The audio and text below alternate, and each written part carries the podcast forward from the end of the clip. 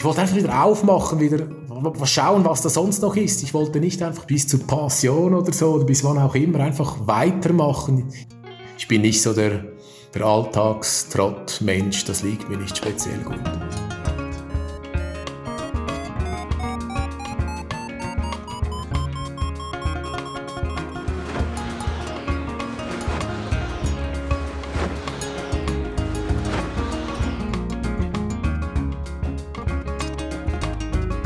Potsglitz, der Lugleits Podcast. Geschichten aus dem Kosmos des Gleitschirmfliegens. Heute mit Dominik Rohner und Lucian Haas am Mikrofon. Der Uertliberg, das ist der Hausberg der Zürcher Gleitschirmflieger. Es ist ein Berg, bei dem man bei Ostwind hoch über der Stadt sohren kann – als guter Ausgangspunkt für weite Streckenflüge gilt oder galt er eigentlich nicht. Doch das hat sich im Mai 2020 gewandelt. Bei einer ungewöhnlich lang anhaltenden Biesenlage erflog Dominik Rohner innerhalb von knapp zehn Tagen gleich mehrere Startplatzrekorde hintereinander, summierte insgesamt über 1300 Streckenkilometer und flog als Bestleistung fast 270 Kilometer weit bis hinter den Genfer See. Nicht nur die Schweizer Gleitschirmszene staunte über solche Leistungen. Glückwünsche kamen auch von Fliegerfreunden aus aller Welt. Denn Dominik ist zwar ein Zürcher Gewächs, aber auch ein überzeugter Weltenbummler. Der 42-Jährige verkaufte 2017 sogar seine Anteile an der gut laufenden Flugschule Paraworld an einen Kompagnon, um unbeschwert reisen und Gleitschirmfliegen gehen zu können. In dieser 34. Folge von Potsglitz erzählt Dominik von einigen seiner Erlebnisse. Darunter das Fliegen an Vulkanen in Tansania, Para-Backpacking in Kolumbien, Streckenkiten an der Küste Brasiliens und eben auch, wie ihm solche Erfahrungen aus anderen Ländern helfen, die Fluggrenzen vom heimischen Uertliberg zu verschieben. Wenn dir solche Gespräche von Potsglitz Inspiration für eigene Flugabenteuer liefern, dann hilf mit, dass es damit weitergeht. Denn Potsglitz ist ein zuhörergetragener Podcast. Anders gesagt, ich finanziere dieses Projekt, die übrigens auf den Gleitschirmblog Lugleits, nicht über Werbung, sondern allein über freiwillige Förderbeiträge. Wie viel du vielleicht geben willst, bleibt ganz dir überlassen. Wer sich unsicher ist, dem empfehle ich als unverbindlichen Richtwert einen Euro pro Podcastfolge und zwei Euro pro Lesemonat auf Lugleits. Zahlungen sind ganz einfach per PayPal oder Banküberweisung möglich. Die zugehörigen Daten findest du auf der Website von Nugleitz und zwar dort auf der Seite Fördern. Dominik, hilf mir mal, wie sagt man das eigentlich richtig? Uetliberg oder Uetliberg? Ja, wir, sagen äh, Uetliberg. Uetliberg. Und was ja, ist der? So mit ein, mit ein bisschen Melodie, wie wir es Schweizer machen, weißt du. Ja, es ist immer ein bisschen Singsang. immer ein bisschen Singsang dabei. Und was ist der Uertliberg für ein Berg? Ja, das ist eigentlich der Zürcher Hausberg. Ähm, der ist nicht so hoch, der ist am höchsten Punkt 870 Meter. Das ist etwa 400 Meter über Zürich. Der Startplatz ist noch etwas niedriger. Ja, so der klassische Hausberg halt. Ähm, man geht da wandern, äh, biken, äh, da hat es ein Restaurant, ein Hotel oben im Winter. Also früher konnte man da noch schlitteln. Da geht ein kleiner Zug hoch. Es ist eigentlich das, so das Stadt Züricher äh, Naherholungsgebiet, würde ich sagen. Ich habe mir mal da so eine Website angeguckt, das ist die Website von dem Hotelrestaurant Uto Kulm. Und da steht dann dort auch, hm, man kann ja auch Gleitschirm fliegen und da steht, da der Startplatz sehr klein und umgeben von Bäumen ist, empfiehlt sich eine gekonnte Rückwärtsstarttechnik und nach dem Start ist ein aktiver Flugstil gefragt. Was soll das heißen? also das mit dem Startplatz und klein, das stimmt exakt so. Also mit einem Hochleister, da hast du links und rechts noch etwa einen Meter so zwischen den Bäumen. Und das ist eigentlich das Resultat eines Erdrutsches vor, ich sag mal so circa 15 Jahren. Und deshalb ist es oben flach, vorne recht steil und äh, ja, so eine gute Rückwärtsstarttechnik, die, die hilft definitiv. So eine aktive Flugtechnik, ja, Schau, ich meine, das ist, nee, ist jetzt nicht so schlimm eigentlich. Äh, es ist so im Winter zum Beispiel kann da auch einfach dynamisch geflogen werden. Das ist eher auf der ruhigen Seite. Und jetzt halt so im Frühling, äh, Frühsommer, wenn die Thermik gut ist, hast du halt Wind und Thermik, aber das ist dann halt ja, einfach Wind und Thermik. Also nichts vom anderen Stern, aber auch nicht, nicht rein laminares Fliegen, definitiv nicht, nein. Das heißt ja häufig, der Uertliberg ist so ein, so ein typischer Biesenberg. Ist das so? Das ist so, ja, definitiv, ja. Aber ist nicht Biese per se dann auch ein bisschen, ähm, ja, wo dann aktiver Flugstil gefragt ist? Ähm, ja, es geht. Weißt du, es gibt Situationen im, im Winter, wenn, wenn, wenn du eigentlich unter dem Hochnebel fliegst, dann ist das wirklich praktisch ein, ich sage jetzt mal mehr oder weniger laminare Strömung, weil wir haben da, da wo die Biese herkommt, das ist im Flachland, Rütliberg steht eigentlich mehr oder weniger im Flachland und deshalb kommt die Biese mehr oder weniger laminar rein. Ich würde sagen, das, was es dann turbulent machen kann, also so wie überall halt, das ist, wenn, wenn, wenn sich da die, die Thermik reinmischt, dann, ja klar, dann halt Wind und Thermik gibt, entsprechend kann es ein bisschen Turbulenz, Turbulenzen geben. Aber wie gesagt, das ist nichts vom anderen Stern überhaupt nicht, also, nee. Aber es ist hauptsächlich schon für die Zürcher eher so der Soringberg. Ist äh, sicher eigentlich für die meisten Piloten ist es ein Soringberg, ist ein ganz, ganz beliebtes, ich sage jetzt mal so ein, ein Feierabendfluggebiet. Da gehen, wir haben doch schon einige Piloten halt in Zürich, ist die größte Stadt äh, der Schweiz und da gehen viele, wenn die Biese bläst, abends da noch, noch ein bisschen sohren. Und das ist wirklich auch wunderschön, wenn, wenn die Thermik dann ruhig wird und die Stadt, die gibt halt am Abend noch sehr, sehr viel Wärme ab, als im Frühling, Sommer. Und dann kannst du da wirklich bis, bis eigentlich in die Nacht kannst du da über der Stadt sohren. Das ist wunderschön, ja. ja. Nun bist du ja in diesem Jahr ab Mitte Mai an neun Tagen fast hintereinander.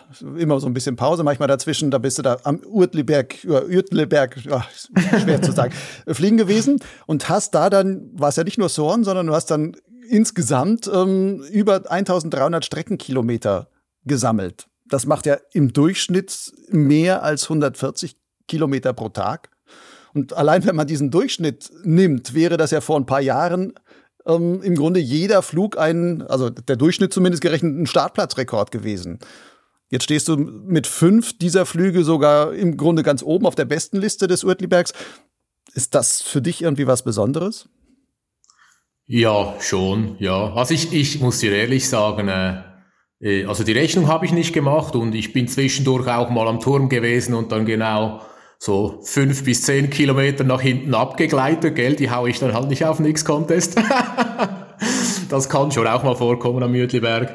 Aber sonst, ne, es ist definitiv etwas Spezielles, weil bis, bis vor kurzem war der Rekord, der hat ewig lange gehalten von Marcel Schmid bis nach er geflogen mit, glaube ich, 164 Kilometern oder so. Und ich weiß selbst nicht, weshalb jetzt diese Biesenlage so speziell war. Also ich halte mich überhaupt nicht für einen besseren Piloten als, als die anderen, die da auch des Öfteren fliegen. Ich glaube einfach, diese Biesenlage, hey, die war echt speziell, fast nicht jeder Tag, aber jeder zweite Tag war echt thermisch auch wieder gut. Und ja, ich habe halt im Moment Zeit, gell? Ich wäre eigentlich am am Gleitschirm Reisen leiten und so Streckenflugcamps. Das ist halt wegen Corona etwas, etwas auf Eis gelegt, wie du dir vorstellen kannst. Und ich bin auch halt in den, ja, in der letzten Zeit speziell viel geflogen und überhaupt in den letzten ein, zwei Jahren hatte ich halt sehr viel Zeit zum Fliegen und entsprechend bin ich ein bisschen im, wie sagt man da, im, im Schuss im Moment und es ist mir einfach gut gelaufen, plus die, die, die, die Bedingungen haben einfach extrem gepasst, ja. Es ist alles ein bisschen zusammengekommen, gell? Mhm. Ist das vielleicht auch so, dass wenn so eine Biesenlage länger anhält und man sagt, okay, mit dem Einflug habe ich schon was geschafft, ähm, da geht vielleicht noch mehr oder dass man einfach immer mutiger wird und noch mehr probiert und sagt, jetzt gucken wir mal? Ja, das kann ich mir schon gut vorstellen. Also vom, ja, vom psychologischen her ganz bestimmt, als ich da den ersten so das erste Dreieck geflogen haben, das, das mir da gefallen hat, schon mit 127, habe ich einfach ein bisschen weiter probiert und irgendwie, es ging einfach immer auf, ohne, ich weiß nicht, es ging einfach auf irgendwie. Aber natürlich, wenn du schon ein, zwei coole Flüge hast, dann, dann stehst du nicht mehr auf der Bremse, oder? Dann gibst du einfach noch ein bisschen mehr Gas, jetzt setzt das Ziel noch etwas höher und das Spezielle war, dass die Bedingungen das erlaubt haben, dass man jeden Tag probieren konnte und irgendwie ging es dann auch noch immer auf und ja, es hat, hat, hat gut gepasst, ja.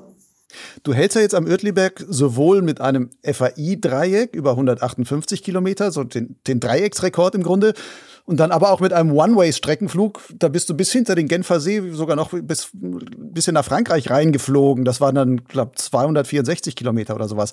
Auf welchen dieser Flüge bist du denn besonders stolz? Was soll ich jetzt sagen? Hey, ich meine, weißt du, 267 Kilometer nach Frankreich fliegen, das ist schon super geil.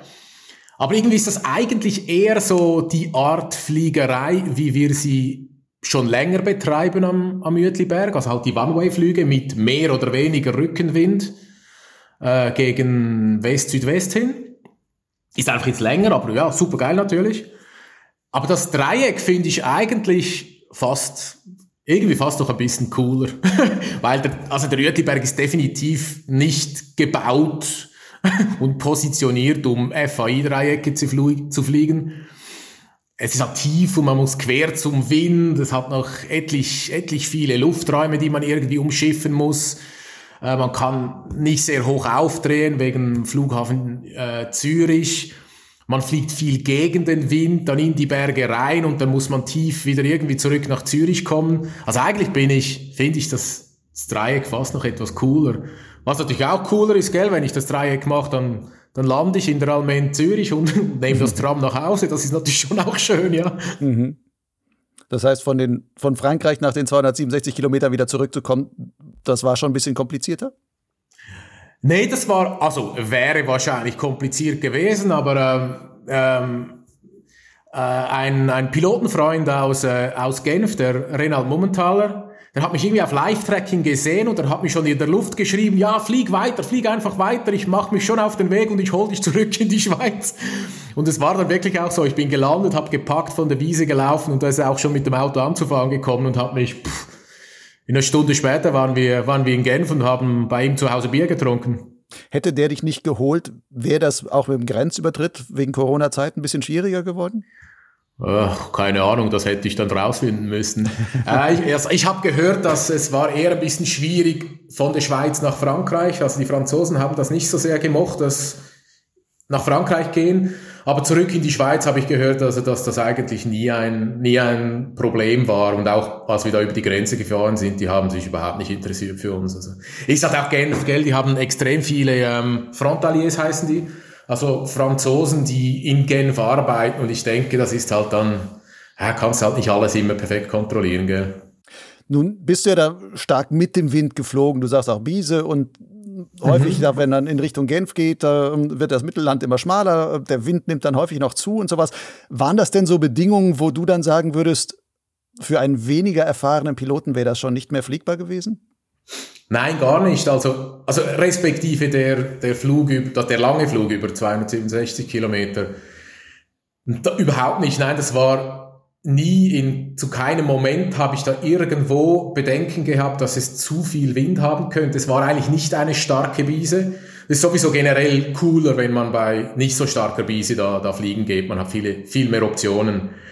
Es kann aber ähm, Momente geben. Wir haben da anfangs dieser Phase haben wir, waren da sehr viele Piloten, genau an dem Tag, wo Sebi Benz äh, den Rekord geholt hat, also das erste Mal den Rekord ähm, verbessert hatte. Mhm das war ein Tag, da war ich mehr im Mittelland unterwegs. Äh, Sebi Benz und Peter Kleimann sind da in der Region Vevey, Montreux gelandet. Und ich bin mit meinem besten Freund Rico Chandra, wir sind mehr so ins Mittelland rausgezogen. Das war ein Tag, da hatte ich schon gegen Ende sehr meine Bedenken, was wie der Wind am Boden unten ist. Also ich habe auch immer wieder gecheckt, gell? ich schaue mir den Wind immer wieder an, die Windstation dann.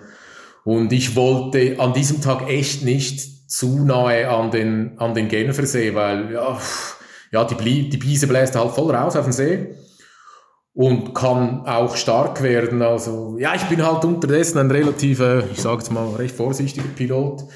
Wie dann Peter Kleimann und Sebi Benz gesagt haben, die sind ja wirklich am, am See eigentlich gelandet, praktisch am See und sie haben gesagt, ja, vielleicht leicht rückwärts bis gerade runter, also so, dass es gerade noch so geht halt.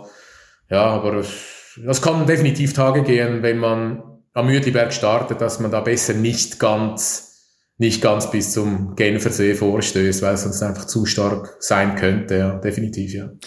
Wenn man in diese Richtung vom Uetliberg aus fliegt, da fliegst du ja erst immer ins Lee. Ist das für dich dann jedes Mal ein bisschen respektvoll noch oder sagst du, nee, das kenne ich jetzt mittlerweile alle schon? Ja, nee, eigentlich fliegst du nicht ins Lee, weißt du, der, der, das ist ja nicht so hoch, der Rütliberg, der ist eben am höchsten Punkt, ist der 870 oder sowas Meter hoch. An einigen Stellen ist er nur 700 Meter hoch, der Startplatz zum Beispiel ist, glaube ich, so etwa 700. Und wir fliegen da ja schon höher ab, je nachdem, welche Route man nimmt, ist das entweder auf 1700 Meter oder 1300, wenn man da hochkommt natürlich. Mhm. Und dann, also ist das Lee überhaupt, ist das, ist das überhaupt kein Thema? Nein, nein, eigentlich nicht, nee. nee. Mhm. Kannst du dich noch an deinen ersten Flug vom Uetliberg erinnern? Ja, recht gut. Wann war das? Ja, das war äh, etwa so 1997 muss das gewesen sein, so etwa ein Monat, nachdem ich mit dem Gleitschirmfliegen angefangen habe ja, ich war da 18 und ich war sehr so übermotiviert und äh, gestrotzt voller Energie und habe mir das eigentlich schon richtig überlegt. Ich habe gedacht, der Wind der kommt da so vom See und da steht der Rütliberg äh, im Weg und irgendwo muss der Wind nach oben gehen und habe dann gedacht, ich gehe jetzt einfach mal diesen diesen Uetliberg-Kamm abwandern und irgendwo werde ich schon was finden, wo ich mich raushauen kann. Das heißt, raushauen, Startplatz gab es damals noch gar nicht? Nee, also den Startplatz, den wir jetzt nutzen, den gab es noch nicht. Der ist erst entstanden vor 15 Jahren mit einem Erdrutsch. Damals gab es irgendwie einen Startplatz an der Bucheneck heißt die, aber den kannte ich noch nicht, oder? Ich habe ja keine Ahnung vom Fliegen gehabt. Und da gab es irgendwie so Schneisen, gab es da so Wiesenschneisen, die etwas in Richtung Kamm hochziehen. Dann habe ich da meinen Schirm äh, hochgetragen, ausgelegt und ja, ich hatte halt ein ja, der war damals schon alter Schirm, irgendwie so ein Pro-Design Corrado mit 31 Quadratmetern oder irgend sowas, viel zu groß für mich. Äh, und ich war dann natürlich überglücklich, als ich gestartet bin und den Jütliberg auch sofort überhöht habe. das heißt, war auch kräftiger Wind dann wahrscheinlich? Ja, das war sehr kräftig, ja, weil sonst wäre ich nicht hochgekommen mit diesen Schirmen damals, ja, und äh, die Freude hat dann etwa zwei Minuten äh, angedauert, bis ich dann rückwärts äh, ja, da in, im Lee in Stallikon, das ist da die Ortschaft hinter dem Mütliberg, da bin ich wieder zu Boden gekommen. Ja. Das heißt, da dann aber schon im Lee? Das war definitiv Lee, aber zum Glück hatte ich einen Schirm, der hatte nicht so viele Zellen und eigentlich, ich habe den, den Schirm habe ich nie klappen gesehen, der, der konnte das glaube ich gar nicht. Ja, das war so Freude und, und Dummheit und alles, alles miteinander halt sehr nahe zusammen, gell, ja. Mhm. Aber es waren auch noch andere Zeiten, gell? Ich meine, da, da gab's, so, nein, da gab's noch kein Internet, oder? Nein, da gab's noch kein Internet. Ich meine, unser Wetterbericht, der war viel rudimentärer. Oder für mich mit 18, ohne, ohne irgendwas zu wissen, war der Wetterbericht einfach, ja, rausschauen, gucken, woher der Wind kommt, so gut man das konnte. Und wenn es noch eine Wolke hatte, konnte man es noch etwas besser abschätzen. Und wir sind da oft einfach irgendwo hingefahren und haben halt mal geguckt, ob es liegt, ja. Mhm.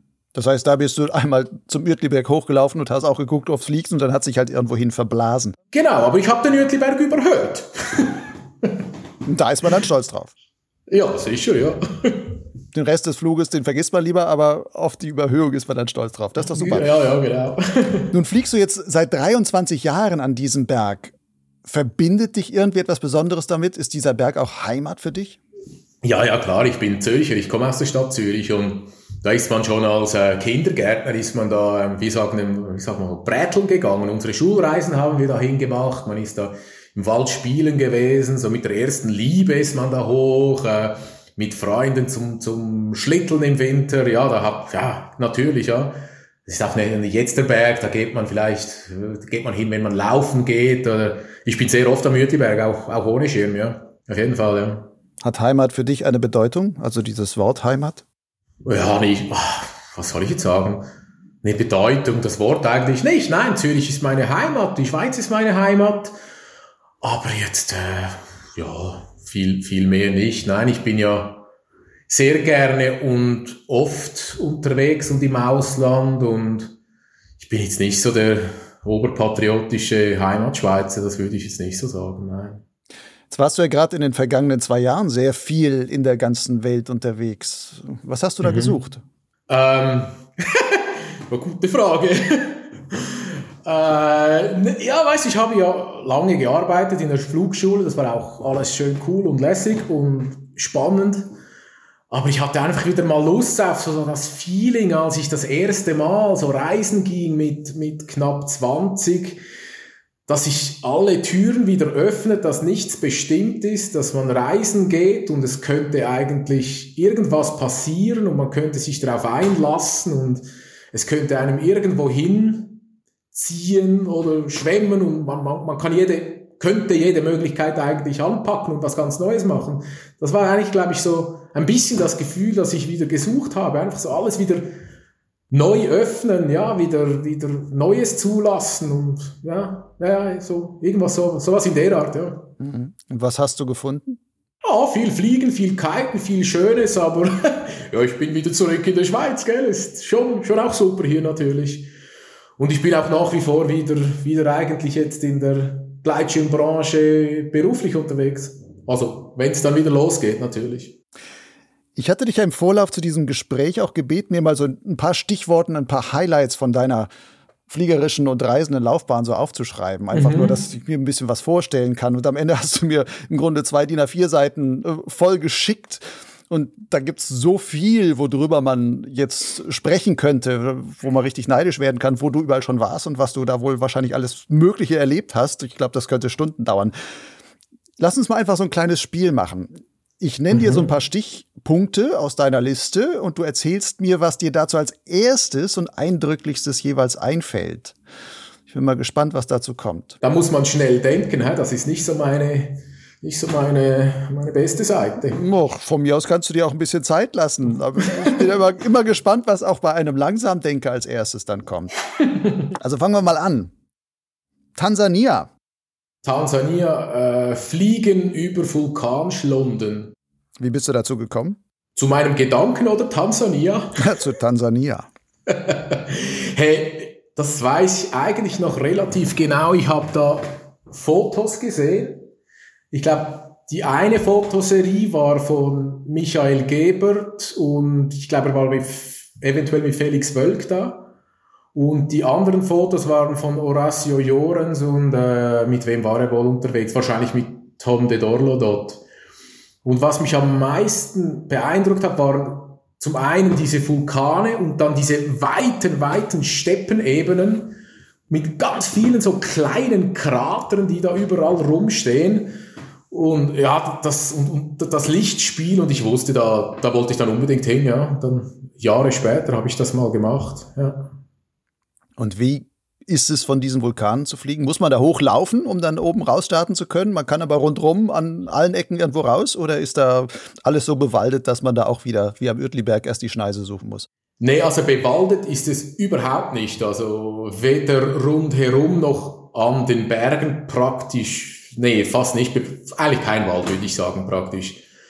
Ähm, landen kannst du sowieso überall. Das sind so die, die großen Maasai-Steppen. Das ist auch wunderschön, weil da, da latschen wirklich die Giraffen, die Gnus, die, also wirklich ein, ein, ein Großtiervielfalt, die da rumläuft, ist unglaublich. Und da landest du drin. Das ist, das ist wirklich total abgefahren.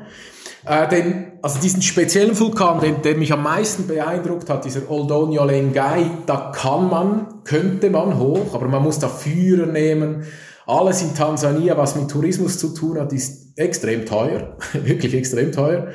Und wir haben uns dann dazu entschieden, an der, ähm, das ist auch das Rift Valley, das, das kennst du bestimmt, oder in Kenia, da die Fliegerei in, ja, wo dann in an der Ridge 100, 100, Kilometer immer Ritschratsch hin und her geflogen werden, so, so Power Soaring, wie die Leute das nennen.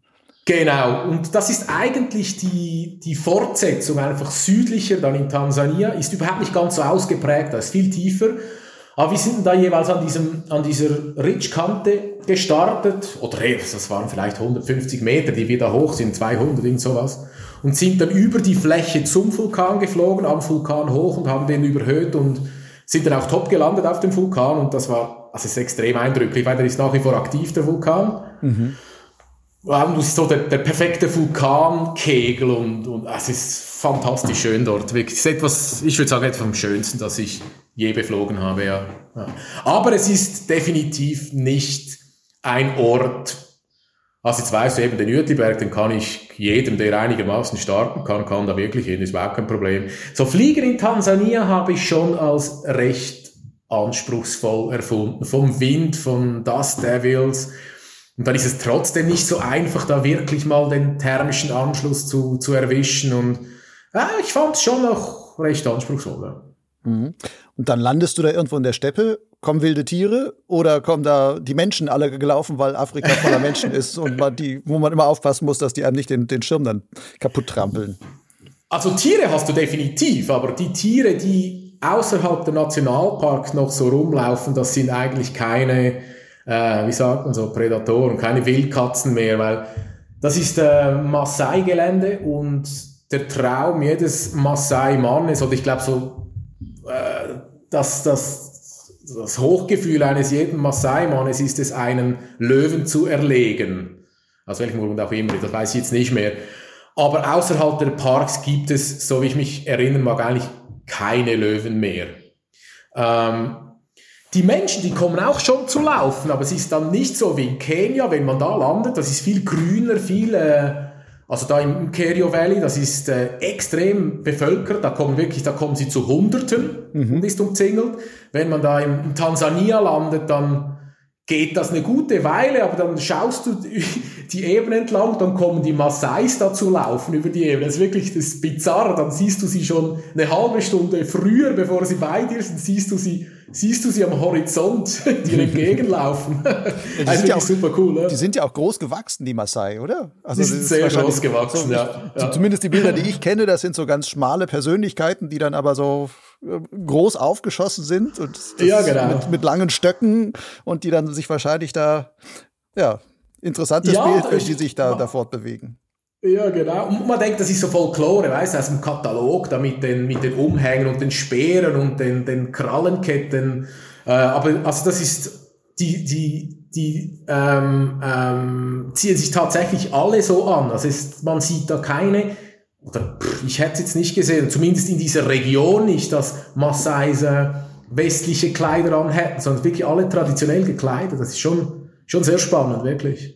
Nun wird ja in Tansania wahrscheinlich anders als in Kenia gibt es wahrscheinlich sehr wenige Paragleiter, die dann da mal vorbeikommen. Wie reagieren denn die, die Maasai dann darauf? Oder wie haben die auf euch reagiert? Sind die dann ganz freundlich oder sagen die, wo kommt ihr jetzt her? Oder was soll das hier eigentlich? Oder Schau, ich war noch ein bisschen überrascht, weil meistens ist es ja so, wenn man eben einer von ganz wenigen ist, kenne ich so, ist es eigentlich praktisch immer nur positiv. Die Maasai sind wirklich, sie waren wirklich freundlich und, und das war überhaupt nicht das Thema.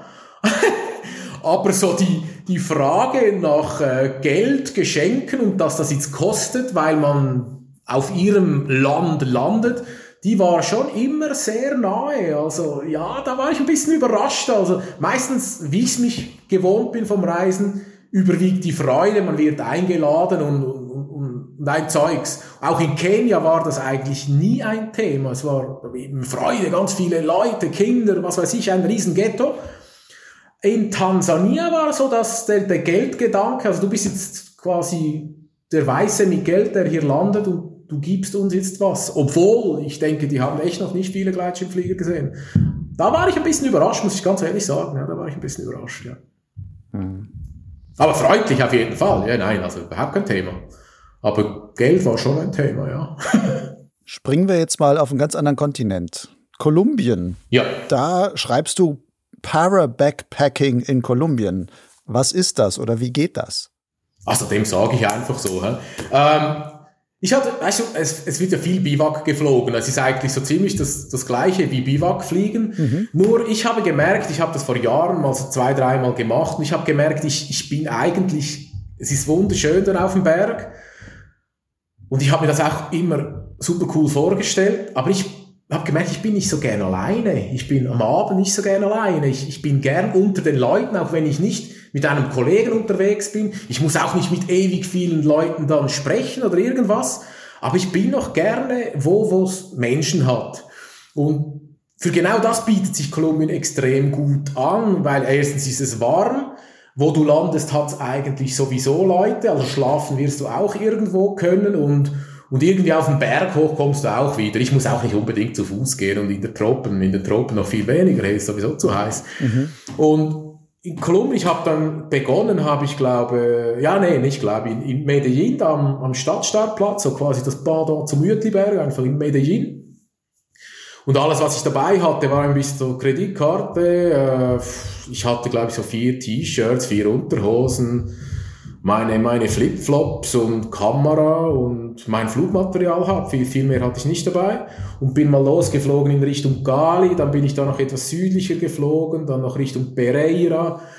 Dann habe ich noch das Zentraltal, das Magdalena-Tal geflogen. Und jeweils am Abend habe ich einfach irgendwas zu schlafen gesucht und am, am, nächsten Morgen habe ich mir irgendeinen Tuk-Tuk oder einen, einen, einen Töpfer gesucht, der mich wieder irgendwo, irgendwo auf einen Hügel gefahren hat. Und das habe ich so etwa drei, drei, dreieinhalb Wochen lang habe ich so Kolumbien eigentlich bereist, anstatt Busse nehmen, einfach mit Gleitschirm die Strecken zurückgeflogen. Gibt es denn da immer Berge, von denen man dann, also wo du sagst, da bin ich gelandet halt unterhalb und am nächsten Tag fährt mich einer irgendwo hoch und dann gibt es da auch wieder was, wo man rausstarten kann? Oder? Ja, absolut plus minus. Also Kolumbien bietet sich jetzt für diese Art Fliegerei extrem an. Weil oft, also Berge, Berge hat, also jetzt mal ab, abgesehen vom Gebiet, wo es Richtung Amazonas oder dann die Flächen Richtung Karibik ist ja, ist eigentlich alles, alles, alles hügelig. Ist wirklich überall hügelig. Und auch immer wieder, weißt du, hast du Felder und freie Flächen, wo du irgendwie rausstarten kannst, das auch. Und sie leben eben auch, also du hast viele Ortschaften, Dörfer, die nicht wie bei uns eigentlich im, im Tal unten am Fluss liegen, sondern sehr oft auf dem, auf dem Kamm oben. Und oft verlaufen auch Hauptstraßen eigentlich auf dem Kamm oben. Mhm. Deshalb also, dass du da irgendwo starten kannst, das ist fast immer, fast immer gegeben, ja. Das heißt dann aber auch, du bist dann quasi häufig top gelandet bei so einem Dorf und hast dann da übernachtet und bist dann neben dem Dorf dann wieder rausgestartet. Ja, so, so oft bin ich leider nicht top gelandet. nee, meistens muss ich dann am nächsten Morgen habe ich irgendein Fahrzeug genommen, das mich wieder hochgefahren hat. Aber das ist eine Art des Reisens, was du durchaus empfehlen kannst. Ja, ich finde es super, das ist genau mein Stil, ja. ja. Und ich bin eigentlich sicher, das kann man auch, kann man auch, ah, also nicht sehen, natürlich kann man das auch an anderen Orten machen. Wo ich sehr gerne probieren würde, mhm. ist ähm, so die, das kennt man jetzt ja aus, aus so vom, vom Wettkampffliegen, von den, von den Fotos. Also speziell beeindruckt hat mich Bancas in, was ist das, Südwestbrasilien, das ist der Bundesstaat äh, Espírito Santo. Auch Minas Gerais ist da in der Nähe, so Vitoria. Governador Valadares ist nicht weit weg, aber auch so Baixo Guandu, Castelo, wo sie immer die Wettbewerbe haben. Mhm. Also diese Monolithenlandschaften.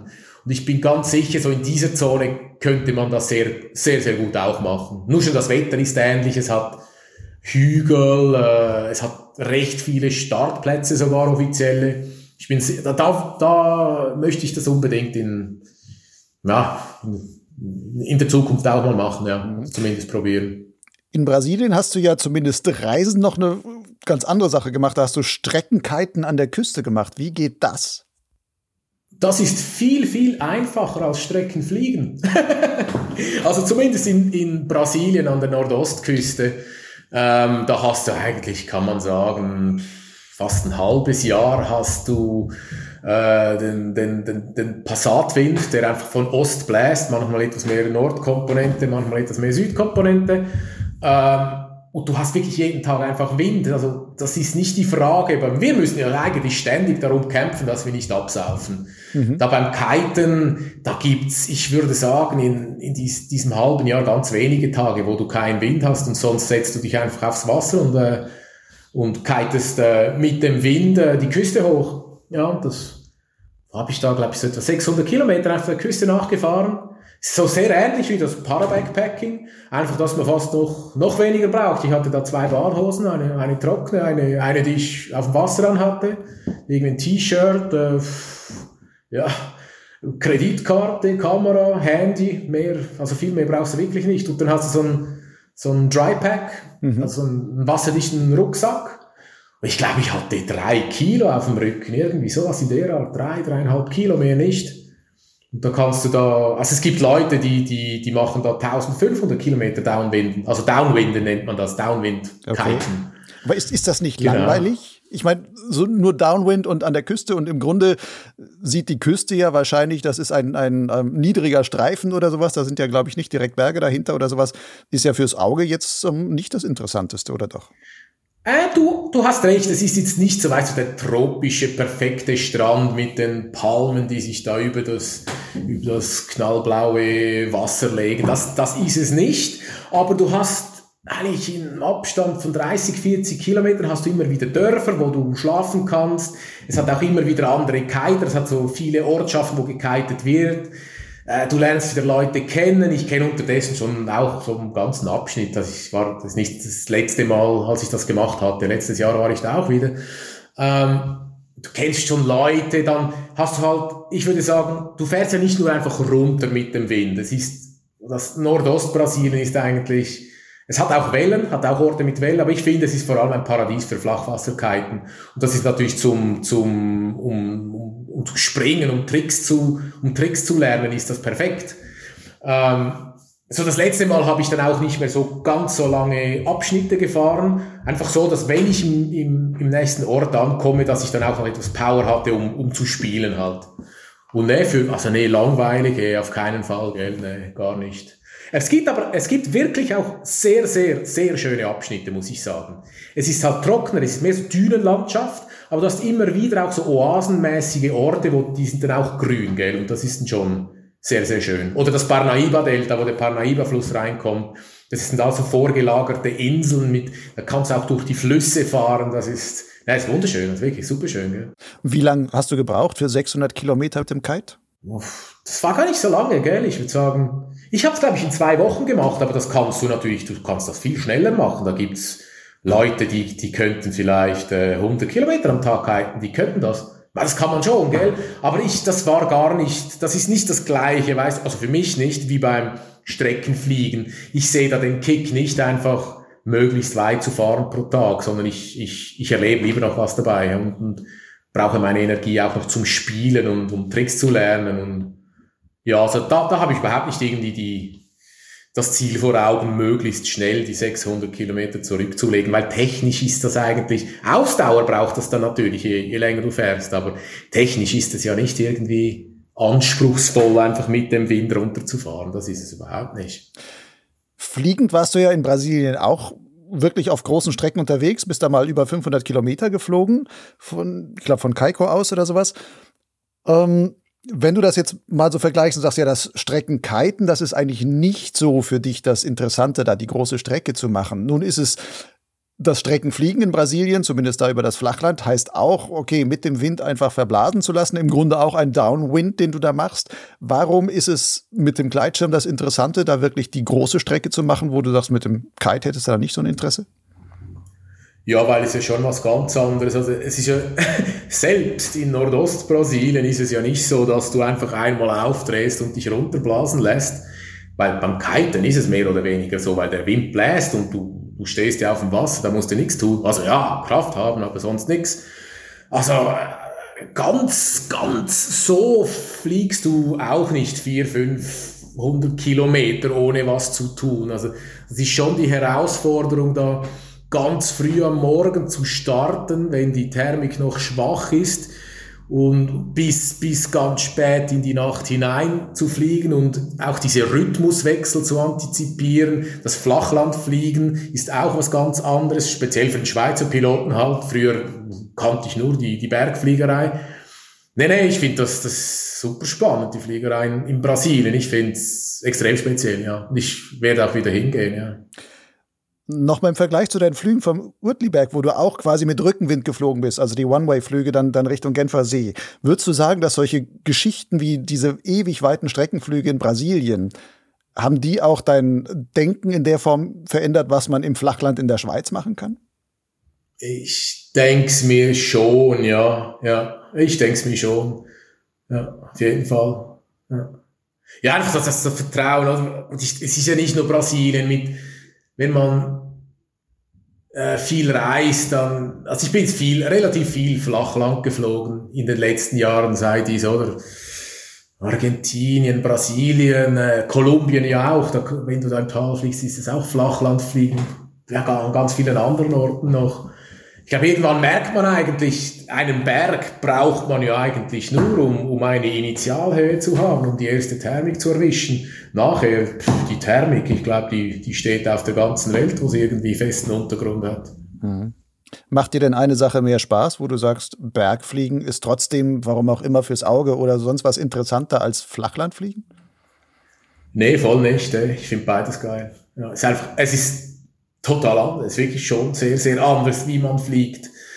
Aber ich muss dir sagen, ich bin eigentlich erst jetzt im letzten Jahr, zwei bin ich in der Schweiz wieder am ambitioniert fliegen, weil all die Vorjahre, die elf Jahre zuvor, äh, habe ich halt mit der Flugschule in, im Sommermonat sehr viel gearbeitet.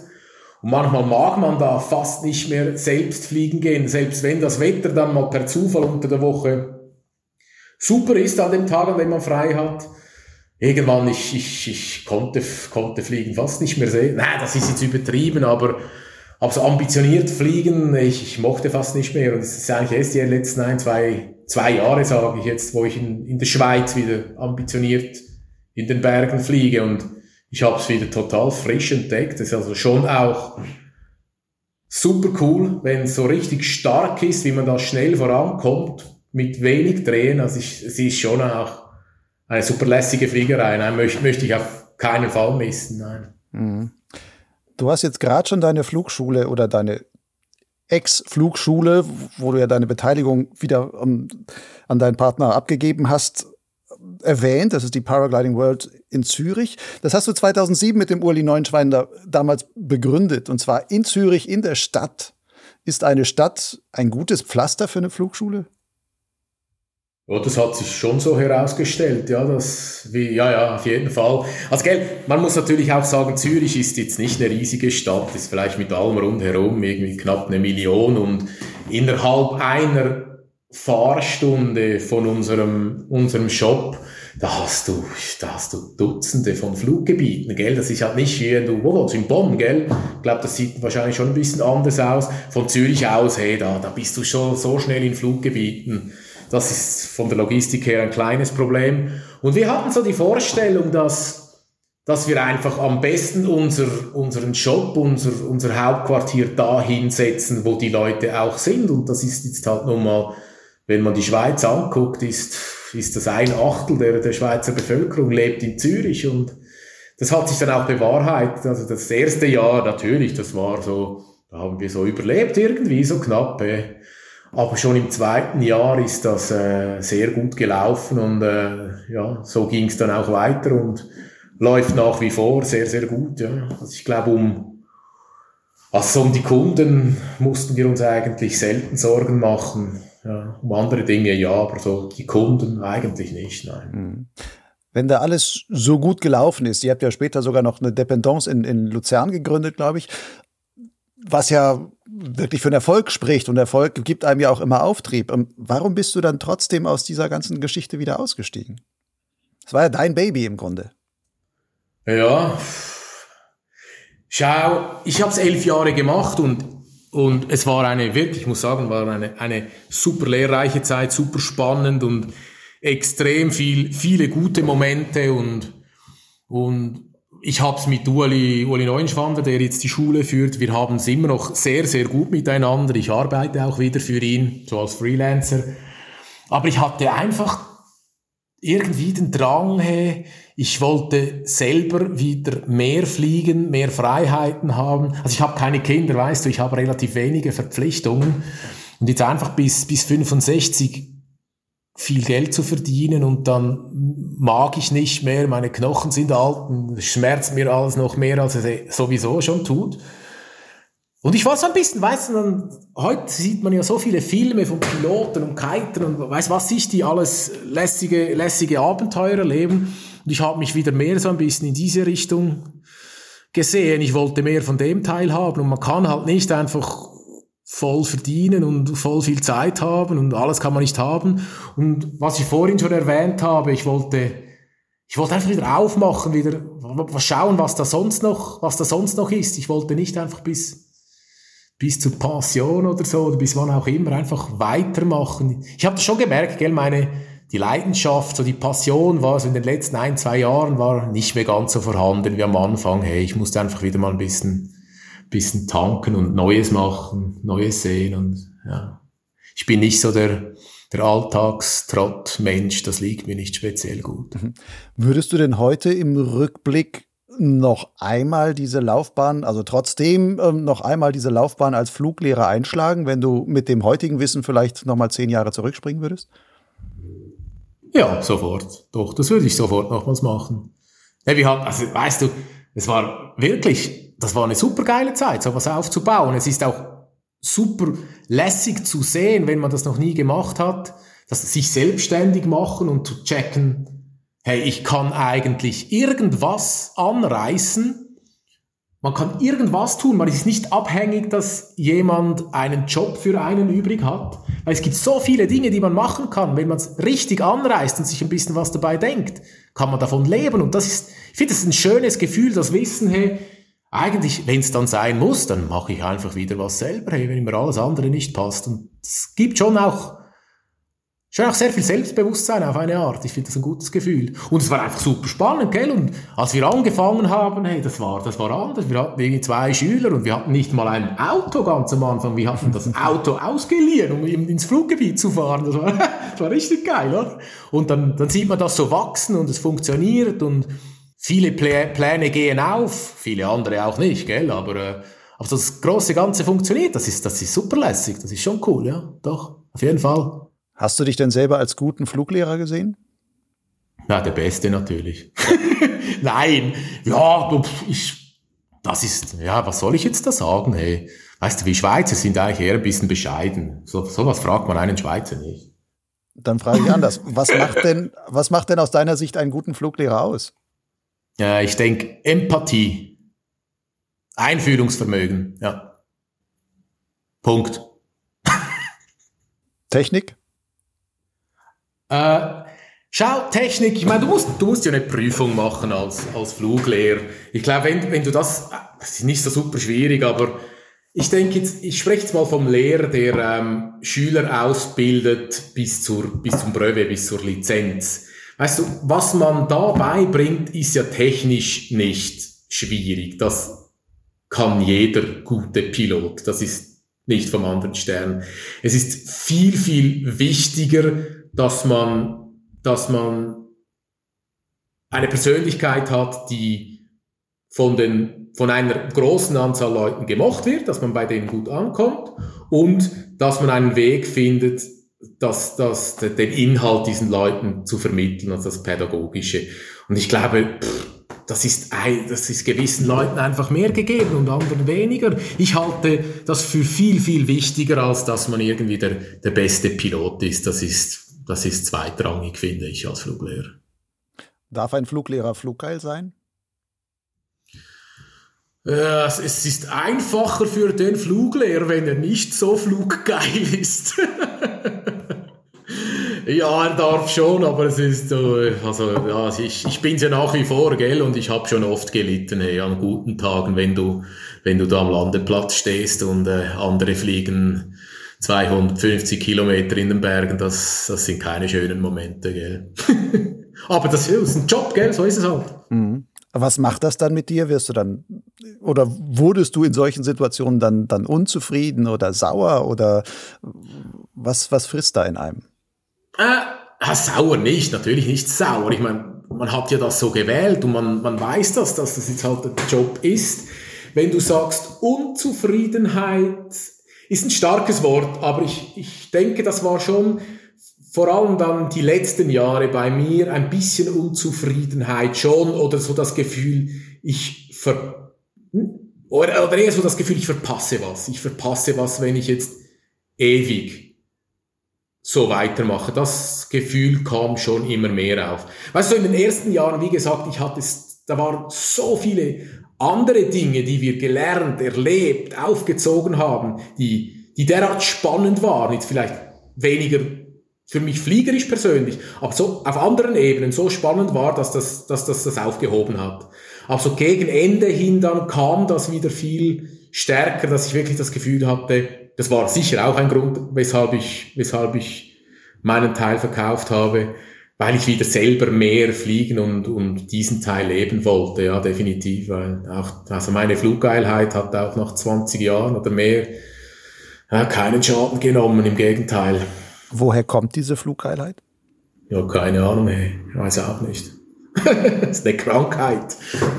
Nein, ich weiß es nicht. Hey. Ich weiß es nicht. Ich bin eigentlich nicht in eine in eine Outdoor-Familie geboren. Also es ist, ich, ich habe das nicht von Hause aus, weißt du, es sind keine, irgendwie, ich weiß nicht, ja, das Outdoor-Ding, das, das hat's mir, das hat mal mit Klettern und ein bisschen Bergsteigen angefangen und dann bin ich durch meinen besten Freund ziemlich schnell in die, in die Gleitschirmfliegerei reingerutscht und seit da ist es einfach passiert, gell?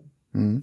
Nun gibt's ja viele Leute, die so ins Gleitschirmfliegen reinrutschen, wie du sagst, dann kriegen sie richtig Spaß daran und stürzen sich da rein und viele denken dann auch darüber nach, vielleicht sollte ich sogar Fluglehrer werden, so als diese, um das noch mehr auszuleben. Ist das eine Sache, die du ähm, Leuten empfehlen könntest? Ja, doch, auf jeden Fall. Ja, ja, ja, kann ich. Auch wenn du selber quasi wieder ausgestiegen, also nicht voll, aber sagst, nee, aber irgendwann war ein Punkt erreicht. Also weißt du, das, das ist ein, das ist nur einer der Gründe, das Fliegen. Es ist auch bei mir, ich, ich will einfach nicht das ganze Leben genau das Gleiche machen irgendwie ähm, und wieder mehr Freiheiten auch sonst haben. Ähm, aber doch, das, das kann ich schon. Und weißt du, es gibt ja als Fluglehrer, gibt es ja nicht nur die, die Möglichkeit, das eigene Ding aufzuziehen, was einen dann schon noch ein bisschen mehr braucht, als wenn man angestellt ist. Aber ich, ich spreche jetzt mal für, für die Schule, die ich am besten kenne, was äh, paraworld.ch in Zürich ist. Ähm, also wir, hab, wir haben und sie haben nach wie vor viele angestellte Fluglehrer. Und es ist eine der Schulen, die auch tatsächlich gute Löhne bezahlt. Also weißt du, ein Fluglehrer, der bei Paraworld arbeitet, ähm, der kann gut davon leben. Und es ist auch so, du hast die Möglichkeit, wenn du jetzt sehr jung bist und auch noch gerne reisen würdest, du kannst ein halbes Jahr im Sommer, wenn, wenn, wenn am meisten Fluglehrer gebraucht sind, kannst du arbeiten, machst du, machst du gut Geld und im Winter gehst du reisen. Also du hast viele coole Möglichkeiten als Fluglehrer, wenn man das will. Ja, auf jeden Fall. Ja. Und ist definitiv, schau, ich, ich, ich weiß nicht, ob ich, ob ich noch in einem Büro kompatibel wäre, ich, ich, ich weiß es nicht. Ich glaube schwer, das ging nicht mehr so gut. Ey. Ich glaube, das würde mich tatsächlich unglücklich machen. Nun warst du da jetzt, jetzt zwei Jahre lang reisen unterwegs. Ähm, wie hat das eigentlich dein Ex-Partner bei der Flugschule, der, der, der Uli, aufgenommen? War der neidisch darauf, was du da alles, was, welche Möglichkeiten du dadurch hast? Ah, so genau habe ich ihn nicht gefragt. Nein, ich, ich glaube, nein, weißt du, es ist eine andere Voraussetzung. Er hat äh, Familie, er hat zwei Kinder, er hat ganz andere, er hat das, sein Leben ist anders aufgestellt. Wenn du Kinder und Familie hast, dann hast du natürlich auch einen anderen Bedarf an, an Einkommen. Ich glaube, es ist, ist ein anderer Setup in seinem Leben. Ich glaube nicht, dass er neidisch ist. Und dass wenn er neidisch ist, dann, ja, dann kann er ja auch verkaufen, gell? Bist du selber manchmal neidisch auf dein Leben? Also, ich, also, ich finde schon ziemlich lässig, muss ich sagen, im Moment, gell. Aber man muss auch sehen, mein Leben im Moment, das ist jetzt nicht nachhaltig, gell. Ich verdiene gerade nicht so viel Geld. Ich muss dann schon wieder mal ein bisschen, bisschen mehr Geld verdienen, sonst geht's auch nicht ewig. Dieses Geld verdienen wird dann aber auch wieder mit Gleitschirmfliegen zusammenhängen oder gäbe es noch irgendwelche anderen Bereiche, wo du sagen würdest, das könnte dich auch noch interessieren? Im Moment bin ich wieder so einfach drin im Gleitschirmfliegen und begeistert von dem Ganzen, dass ich das gerne so mache. Aber eigentlich, weißt du, die, als ich verkauft habe, hatte ich schon den Mindset, wenn ich jetzt tatsächlich an irgendwas rankomme, dann hätte es auch ganz was anderes werden können. Aber ich habe dann hm, eigentlich, ich kann nach wie vor nichts gefunden, was mich mehr begeistert. Also vor allem jetzt, äh, ja gut, als Angestellter werde ich weniger verdienen, aber, aber die Möglichkeit zu haben, eigentlich genau das zu machen, was ich am liebsten mache und wahrscheinlich auch am besten mache, nämlich zu fliegen und zu reisen und dann das Leuten zu vermitteln und sie mitzunehmen, zu begeistern, da, da freue ich mich schon sehr drauf. Ja, das ist schon lässig. Das ist auch sehr anstrengend, oder? Mit vielen Leuten 24 Stunden zusammen über ein, zwei und mehrere Wochen. Das ist anstrengend, aber es ist auch auch sehr, sehr lässig wirklich. Ja. Von den Plänen her solltest du ja auch in diesem Jahr, da steht auch so auf der Homepage dann von, von Paraworld und sowas, ja, der Dominik ist jetzt auch wieder mit eingestiegen und wird dann unsere Reisen mit betreuen und sowas. Nun ist Corona gekommen. Wie viele von deinen ganzen Plänen für dieses Jahr hast du schon gestrichen, allein deswegen? Oh, fast alle. Nein, jetzt reisen jetzt glücklicherweise ähm, machen ja die, unsere Nachbarländer, also haben jetzt ja die Grenzen wieder aufgemacht. Jetzt übermorgen fahre ich mit einer Gruppe in ein Streckenflugcamp nach, nach äh, Österreich. Und so zwei, drei, vier Reisen werden, also man weiß ja nie, gell, im Moment, das kann ja auch alles wieder ändern. So drei, vier Reisen soll es das ja noch geben. Aber ich hatte auch geplant, äh, ich habe ein bisschen angefangen, Wettkampf zu fliegen letztes Jahr und hatte eigentlich hatte mich äh, glücklicherweise qualifizieren können für die PwC-Runde und die ist jetzt eigentlich alles, alles auf Eis gelegt. Außer der Schweizer PwC, der findet statt, so ziemlich sicher. Aber alles andere an, an Wettkämpfen ist eigentlich, wo ich mich wo ich mich verplant habe, das ist alles, äh, alles ausgefallen jetzt. Das ist schon schade, gell, aber boah, meine Güte. Ist halt wie es ist, gell, können wir nichts ändern. Naja, ist ja vielleicht nur aufgeschoben. Vielleicht kommt die, wenn der PwC naja. zurückkommt, wird wahrscheinlich deine Zulassung dafür dann im nächsten Jahr noch genauso gelten, weil eigentlich nichts dazwischen anderes irgendwie. Ja, ja, nee, nee, nee, das, soll, das sollte schon gehen. Ja, ja, auf jeden Fall. Ja, ja. Wenn du deine 23-jährige Fliegerkarriere da ist ja irre viel steckt da jetzt drin, von dem wir jetzt nur wirklich Mini-Spitz-Stecknadelköpfchen da gerade mal so angeguckt haben. Aber wenn du das mal so noch Revue passieren lässt, gibt es da eigentlich irgend so etwas wie so ein, besonders prägendes Erlebnis, von dem du sagen würdest, das hat dich und deine Einstellung zur Fliegerei oder deine Einstellung als Pilot besonders stark beeinflusst? Puff, soll ich jetzt das sagen? Ich könnte dir jetzt nicht, nicht ein Element, ein Element nennen. Ich glaube schon, dass mich so die, die erste große Reise, die ich gemacht habe, mit etwa 20 war ich 18 Monate unterwegs von Mexiko bis, bis äh, Ecuador damals. Offenbar hat mich das schon sehr geprägt. Einfach das Unterwegssein, das Reisen mit dem Schirm und, und Länder aus, aus aus der Vogelperspektive erkunden zu wollen, das, das prägt mich schon, schon sehr stark bis heute. Das ist, es ist nach wie vor das Gleiche eigentlich, was mich am meisten fasziniert, dass Länder entdecken, Leute kennenlernen, Erlebnisse haben, den Schirm dabei zu haben, neue Routen zu fliegen, ganz oft auch ganz neue Orte zu finden und zu befliegen, wo eventuell noch niemand war. Das ist schon dieses Entdecken, Erleben, Reisen, mit dem Fliegen kombinieren und, und äh, ja, das, das, das, die menschlichen Erlebnisse, das Zwischenmenschliche, wenn man so reist, das ist, es ist nach wie vor das Gleiche, was mich, was mich eigentlich am meisten fasziniert. Ja. Mhm. Ist immer noch das. Nun hast du vorhin mal gesagt, du wärst eigentlich ein relativ vorsichtiger Pilot. Passen ja, unterdessen, ja. passen denn Vorsicht und Reisen miteinander zusammen? Ah, ich meine, natürlich, wenn man per se, wenn man Gleitschirm fliegt und ein bisschen aktiv ist und reist, ist man sicher nicht der, der, der vorsichtigste Mensch per se, aber als Pilot bin ich unter, unterdessen recht, recht vorsichtig unterwegs, im Gegensatz zu meinen Anfangsjahren. Also passt das zusammen ja, man kann ja sein Bestes geben, gell? Ich gebe mein Bestes, so, so safe wie, wie es geht, unterwegs zu sein, wenn ich da mein, meine, meine Dinge durchziehe. Ja, das schon, auf jeden Fall. Ja. Es geht schon. Ich finde, das geht schon. Doch, doch. Ja. Wenn du sagst, heute bist du vorsichtiger als in deinen Anfangszeiten, gab es da irgendwie etwas, wo du sagst, da gab es wie so ein einschneidendes Erlebnis, wo du festgestellt hast, oh, ich sollte ein bisschen auf die Bremse treten oder mein Mindset ändern, ähm, wenn ich so weiterfliege, dann, dann wird nichts mehr aus mir?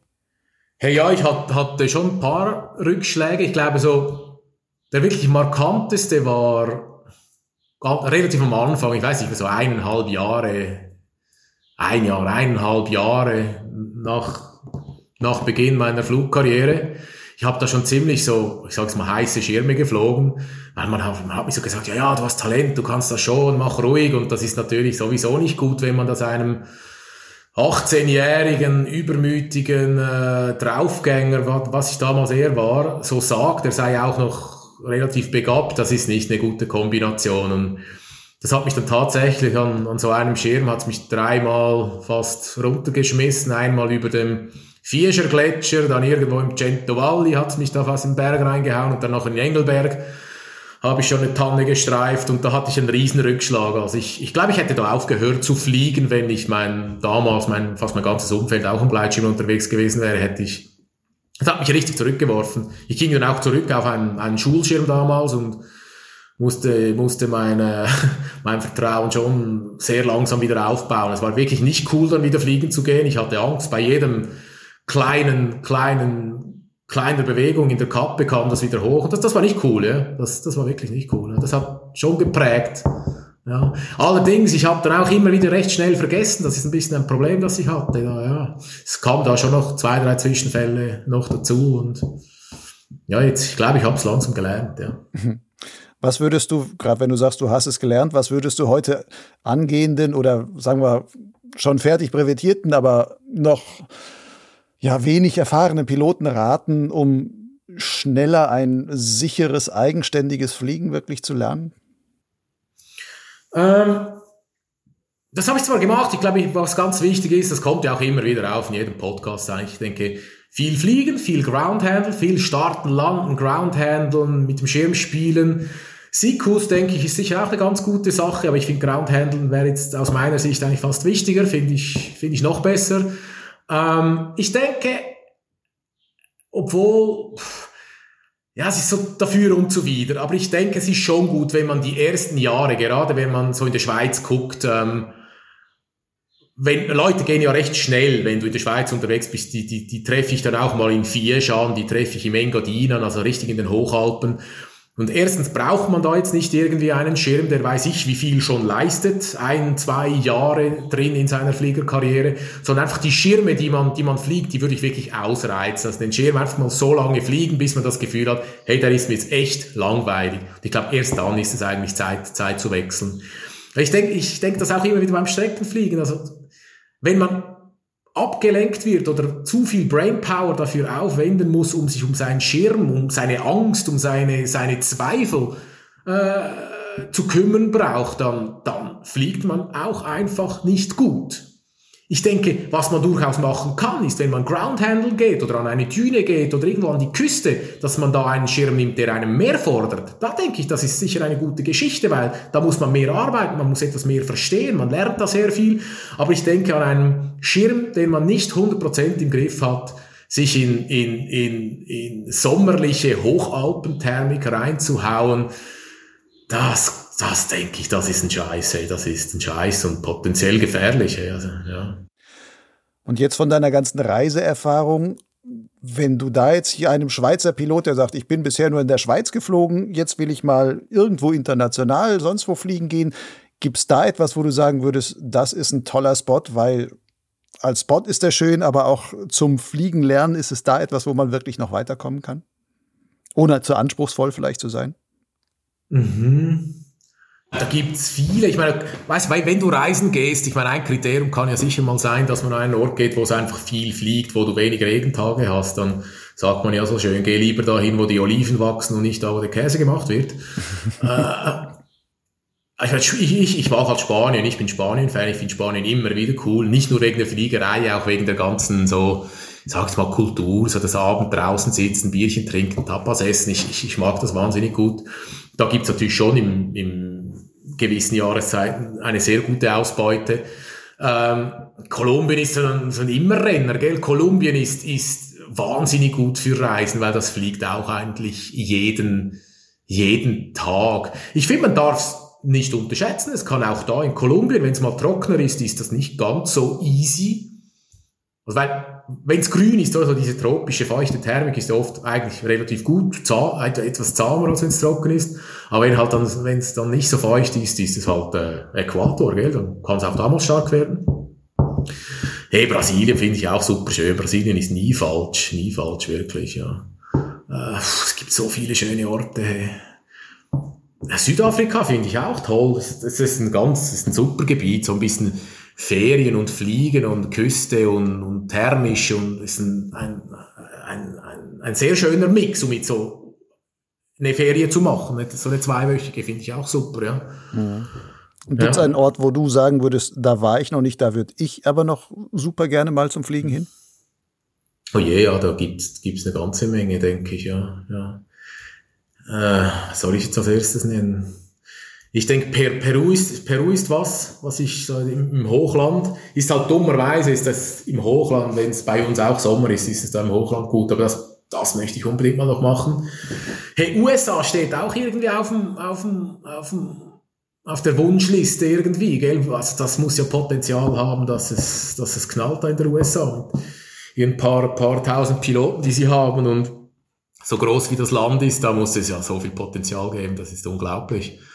Ähm, hey, Afrika würde mich auch wundernehmen. Jetzt gerade so, wo die Windenfliegerei etwas mehr aufkommt, oder? Kann man ja eigentlich, es gibt ja nirgends mehr, wo man nicht fliegen kann. Das fände ich schon spannend, da so gewisse afrikanische Länder, ich, ich sagte irgendwie was, Sambia oder äh, so ein Zentrum da von Afrika rumfliegen zu gehen und zu schauen, wie es da so funktioniert. Das fände ich extrem spannend, ja. Äh, Asien kenne ich halt gar nicht, eigentlich Asien kenne ich ganz schlecht. Äh, ich muss sicher mal nach Bär oder alle schwärmen, schwärmen von Bär, da muss ich auch irgendwo mal noch hin. Und was ich, da war ich jetzt zwar schon mal ganz kurz, aber wir konnten es nicht ganz so auskosten, weil wir etwas spät waren, aber da muss ich zurück. Also Pakistan, da Karakorum, das ist schon der, der das ist schon auch der Oberbrüller, aber ist dann halt schon, schon ernsthaft. Also da muss man sich was überlegen dazu dann, ja. Da hast du also noch einiges vor, beziehungsweise noch einiges auf deiner Bucketlist, Dominik. Oh ja, ganz viel. Dann wünsche ich dir, dass das alles, na nicht, vielleicht nicht alles, aber sehr vieles davon noch irgendwie in Erfüllung geht und irgendwann mit mit oder dann auch wieder ohne Corona auch relativ easy zu realisieren sein wird. Wünsche dir auf jeden Fall da, dass du mit deinen Projekten da jetzt noch in der nächsten Zeit auch wieder ordentlich zum Fliegen kommst, sowohl mit Gruppen als auch alleine. Und ähm, ja, danke dir für deine ganzen Schilderungen. Super interessant. Danke dir für die Einladung. Hey, dann wünsche ich dir noch einen schönen Abend. Hey. Ciao, Lucian. Tschüss. Ciao, Dominik.